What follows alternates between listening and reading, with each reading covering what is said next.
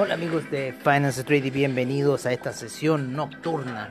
Qué mejor que empezar con Ramstein. Hace tiempo que no, que empezamos una sesión con Ramstein para un poco ver eh, lo duro que ha estado el mercado eh, durante el día de hoy. Principalmente a los que estaban apostando por la baja del Nasdaq. El Nasdaq si bien empezó a retroceder fuerte durante las primeras operaciones de Wall Street cayendo... Eh, hasta niveles de, déjenme decirles inmediatamente, hasta dónde cae el Nasdaq el día de hoy. Y F11. El día, el día de hoy el Nasdaq cayó bastante fuerte. Llegó hasta los niveles de eh, 12.085 el Nasdaq el día de hoy. Estoy viendo que el petróleo, como siempre, se me borra de esta plataforma. Vale, lo voy a volver a agregar. Eso no es problema. Porque aplico el chart window. Aplicamos el template. Oil y este lo vamos a dejar acá. Y después vamos a ver qué hacemos. Entonces control M. Y F11. F11. Así que estamos aquí arreglando mientras escuchamos un poco de Ramstein para ver también un poco qué ha pasado con el petróleo el día de hoy. ¿Vale? Pero principalmente hoy día vamos a ver los índices, ya que eh, están uno de nuestros clientes ahí, nuestro gran prócer y cliente Cogote, se encuentra ahí acogotado, unas órdenes de Nasdaq que las a pillar bien abajo, ¿no es cierto? En esa zona de... Eh, 12.085 el día de hoy. Y de ahí empieza un punto comprador. A ver, esto fue una caída que empezó en Wall Street y se cierra aproximadamente una hora, una hora después del inicio aproximadamente. Eh, empieza la presión eh, compradora. Es la típica. Empieza a ser una caída durante una hora aproximadamente. Se toman del mercado los vendedores y eh, después de eso empieza la ruta compradora. Netamente fue para seguir, yo creo, un poco el impulso alcista.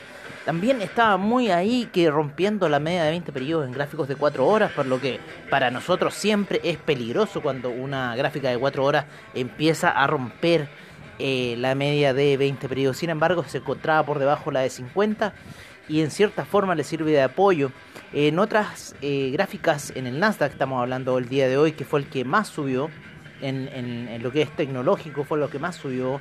Sin embargo, el Russell 2000, el Dow Jones y el S&P no hicieron lo mismo.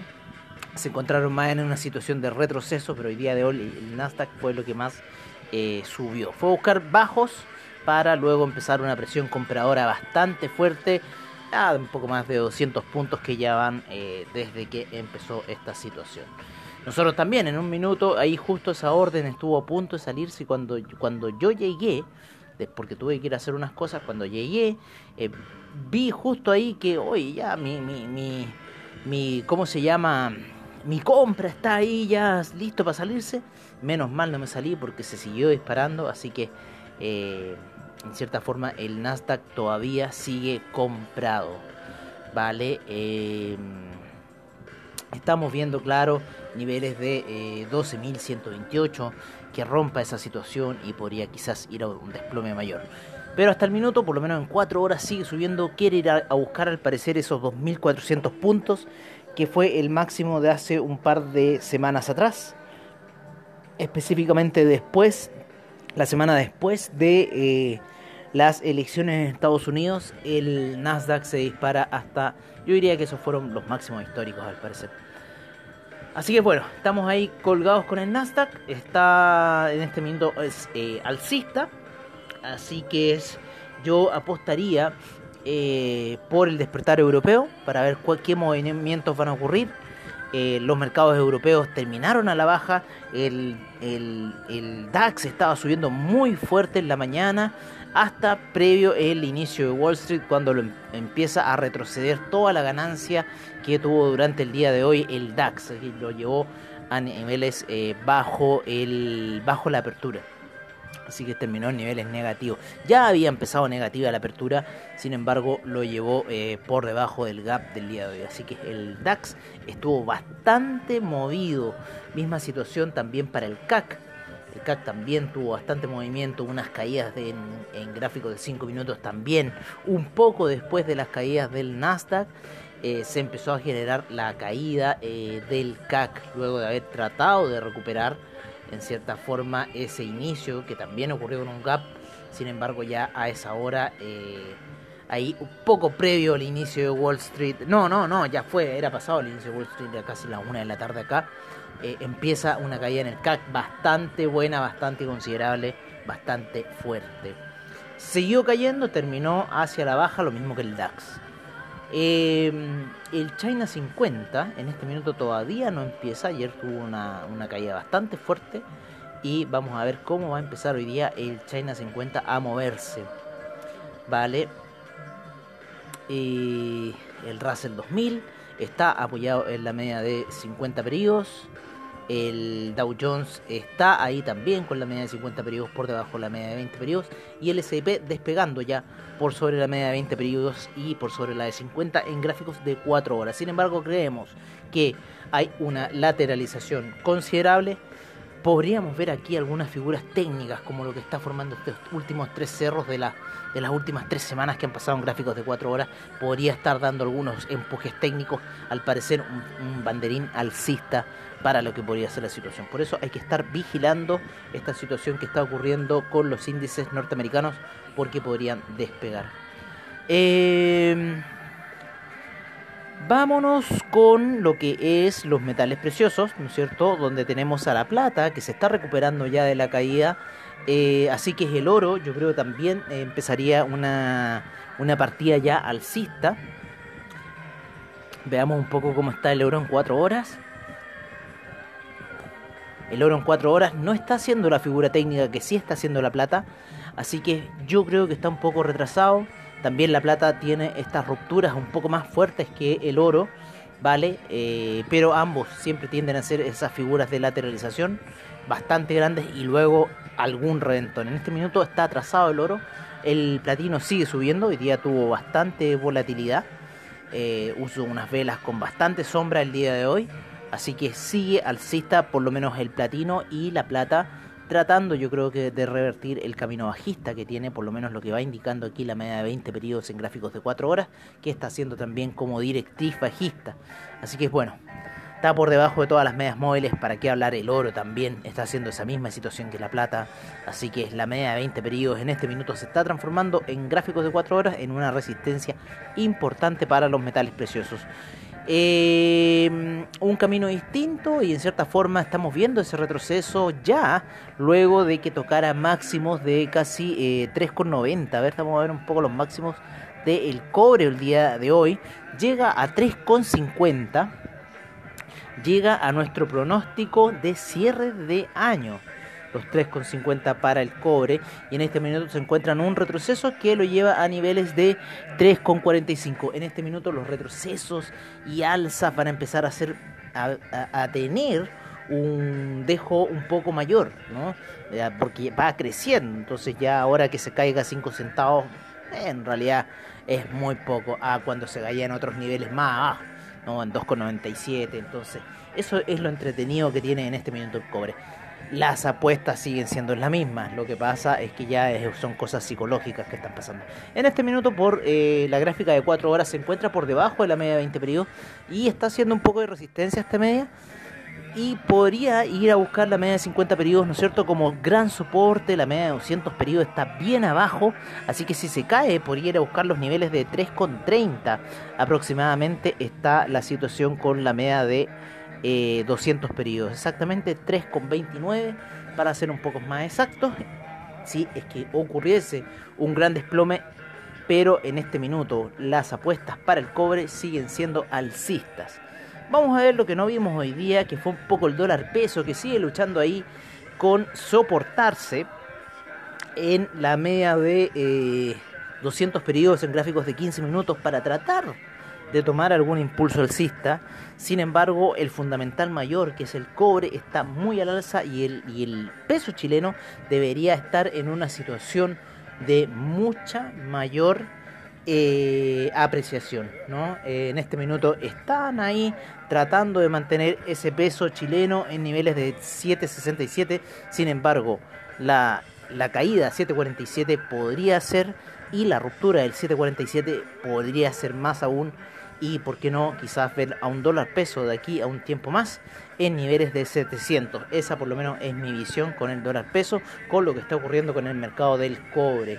Porque ¿cuáles fueron los primeros fundamentales de la subida del dólar peso? El estallido social. Sin embargo, los, los fundamentales hoy del cobre están siendo mucho más potentes para mantener a un, a un dólar peso en niveles... Eh, todavía bastante eh, altos, ¿no? Los 7.67 sigue siendo un nivel alto para el dólar peso. Bueno, vamos a cambiar un poco al mercado del café. Vamos a ver qué pasó hoy día con el café. El café eh, trató de caer, sin embargo se apoyó en la media de 20 periodos en gráficos de una hora eh, estamos retomando la tendencia con gráficos de una hora, así que es lo más probable que mañana está en una resistencia importante en este minuto el café y lo más, lo más probable que mañana pueda empezar las operaciones alcistas. Teníamos que ver un poco qué noticias nos está dando el mercado. Cogote sigue subiendo ese Nasdaq, así que ojo con lo que estoy diciendo.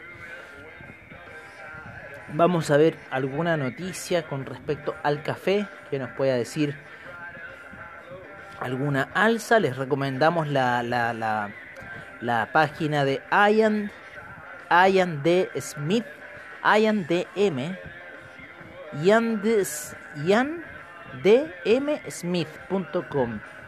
Es una página que se encarga de dar noticias con respecto al café. Así que, y que se encarga principalmente eh, de los granos robusta, arábica, eh, principalmente el café que nosotros transamos aquí en la plataforma tiene que ver con la cepa arábica. Así que bueno, estamos viendo acá un poco de cómo están los contratos. En este minuto no se ha generado ninguna noticia, el de este, no, solamente sobre el robusta en Londres.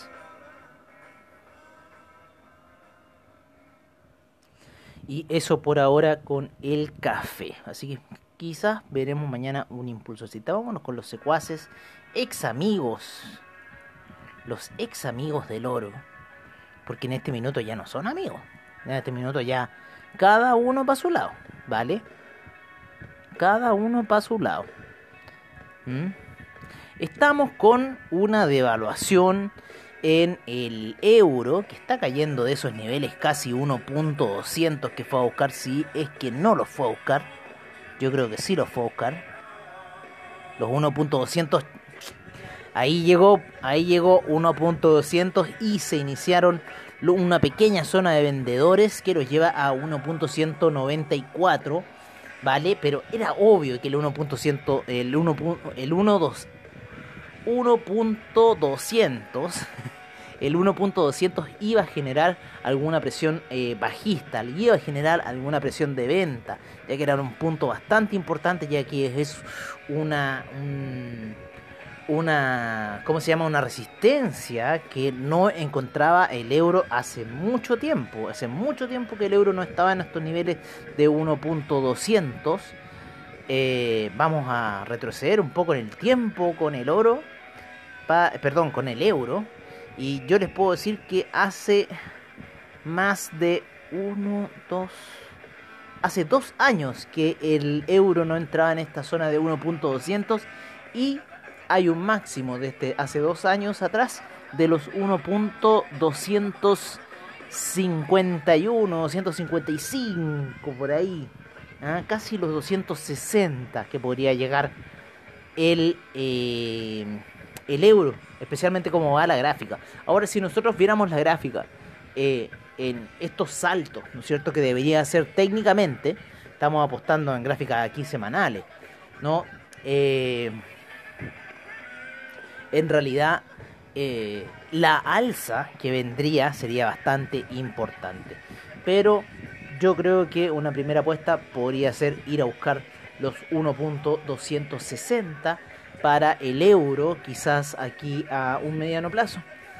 Así que yo creo que quizás las apuestas van a ser a eso. El dólar index no tiene por dónde, sigue su camino bajista en gráficas de 4 horas, sigue eh, la resistencia con la media de 20 periodos, la resistencia con la media de 50 periodos, el alejamiento con la media de 200 periodos en gráficos de 4 horas. Está muy difícil que el dólar index pueda recuperar niveles de 92,94, pero nada es imposible, ¿no? Lo vimos un poco en el tema de las elecciones en Estados Unidos los vimos con el tema de eh, la posible vacuna. Sin embargo, el tema de la posible vacuna fue lo que más hizo descender al dólar index, de esos máximos que llegó casi a 94, ¿no es cierto? Y después esa gran venta que lo llevó a los 92.16. Qué buena estuvo esa jugada Jovic. El franco suizo, el franco suizo recién se está dando cuenta yo creo, o quizás fue a jugar esa zona a los 0.901, que era un buen punto de entrada, ya estar cerca de los 900 era buen punto de entrada para irse en compra, debido a todo lo que está ocurriendo en este minuto con la caída del oro, que debería haber hecho eh, repercusiones en el franco suizo hace rato, y yo no sé por qué no estaba ocurriendo. Se seguía apreciando el franco suizo, sin embargo yo creo que fue a niveles técnicos a buscar esas compras ahí. Estoy viendo aquí una salida eh, como del último valle, ¿no es cierto?, de hace unas tres semanas atrás, eh, post eh, las elecciones de Estados Unidos, que lo hizo caer demasiado, hizo apreciarse mucho al, al franco suizo, ¿no es cierto?, esa gran también alza que tuvo el oro. Sin embargo, la caída del oro no ha afectado tanto en, el alza que debería tener el, el franco suizo. ¿no? Así que bueno, sigamos viendo un poco ahí lo que va a ocurrir con el franco suizo. Yo creo que el franco suizo debería depreciarse y empezar ya un camino alcista. Así que hoy día fue a buscar una zona de compradores bastante buena, los 0.901, y ya se encuentra en 0.907. Así que ha subido bastante el franco suizo el día de hoy. Y como les decimos, yo creo que el oro debiese ya empezar a tomar un camino alcista, por lo menos lo que empezó a generar eh, la plata por su parte, sin embargo, recuerden la media de 20 periodos en gráficos de 4 horas que está generando bastante resistencia. Y de traspasar esa media, recuerden la de 50 periodos que también está generando resistencia para el oro. Se está alejando bastante de la media de 200 periodos. ¿Se acuerdan que estuvimos hablando hace un tiempo atrás de esa lateralidad que estábamos viendo, que nos parecía muy rara? Bueno, ahora estamos viendo un poco esas consecuencias de esa lateralidad que estaba teniendo las medias móviles en este alejamiento que ha tenido el oro eh, con respecto de los niveles de 1900 que estuvo hasta hace por lo menos dos semanas atrás. Así que el oro todavía está ahí tendiendo hacia la baja. Eh, todavía habían unos puntos un poco más bajos o quizás ya empezó ese retroceso. Vamos a ver un poco la vela semanal para el oro. sí que está marcando ese retroceso. Para mí sí está marcando ese retroceso, ese apoyo que al parecer se viera así como en la gráfica, ese apoyo de eh, en la media de 50 periodos. Así que yo creo que lo más probable que esta vela que estamos viendo ahora para el oro, lo más probable que pueda tomar algún camino alcista. Yo empezaría para confirmar compra en el oro sobre los 1787.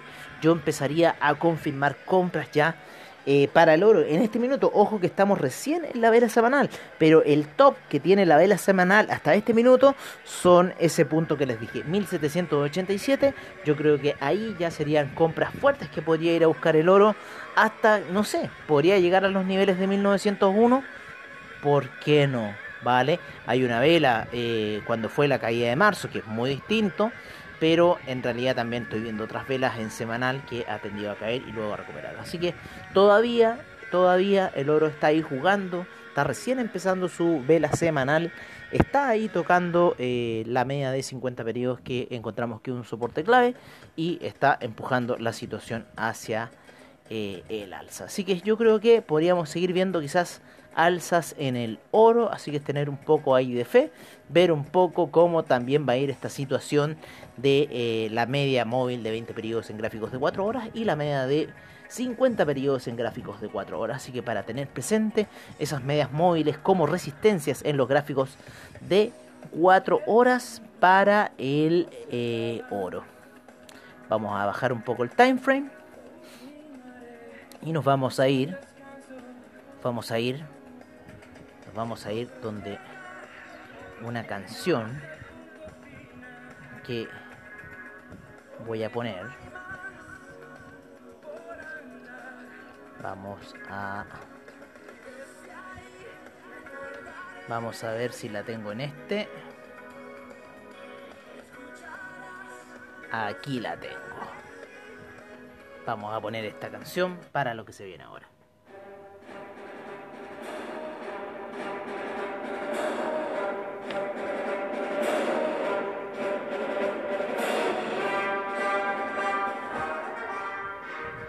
Así es amigos, el imperio del criptomercado se acerca poderoso.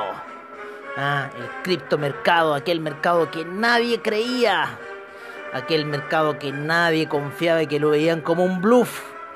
Cómo se acerca el criptomercado. Vamos a ver un poco en el portafolio cómo ha estado el criptomercado que ha estado alcista luego de esa caída del día viernes y ha tenido sábado domingo lunes, una semana alcista y ha reaccionado con muchas otras criptomonedas que lo han acompañado. Eh, no han reaccionado de manera tan fuerte como lo ha hecho el Bitcoin, el pobre Bitcoin Vault. ¿Cómo se sigue hundiendo, pobrecito Bitcoin Vault? Pero puede ser una gran oportunidad Bitcoin Vault. Ojo, ténganle un ojo Bitcoin Vault en la minería. Pero Ethereum y Bitcoin están mandando a la orden eh, eh, Bitcoin ya va en 362 mil millones la capitalización de mercado. Así que se está moviendo bastante. Se está moviendo bastante el, el Tether, que lleva un volumen de 56 mil millones transados. Es un volumen mucho más alto que el de Bitcoin. O sea, lo que más se transa hoy es Tether. No tengo idea, amigos míos, qué está pasando con ahí las manos oscuras del imperio norteamericano que hacen esos movimientos con el Tether. ¿Vale? Así que eso es lo que le podemos decir. Están altos. El Ethereum vuelve a los niveles máximos. Qué buena huele eso compra Ethereum, esa compra de Bitcoin. Pero bueno, así es el mercado. Así funcionan las cosas. Pero recuerden que el criptomercado funciona mucho con todo lo que habla Oliver Vélez. Así que ténganle un ojo a esos, eh, a esos consejos. Bueno amigos, me despido por ahora y será hasta mañana en la sesión matutina, como siempre, en el estilo de Finance Street. Agradecemos a Investing.com, a AvaTrade, a Trading Economics y a todos ustedes por escucharnos a diario y nos veremos mañana en la sesión matutina. Que la fuerza los acompañe.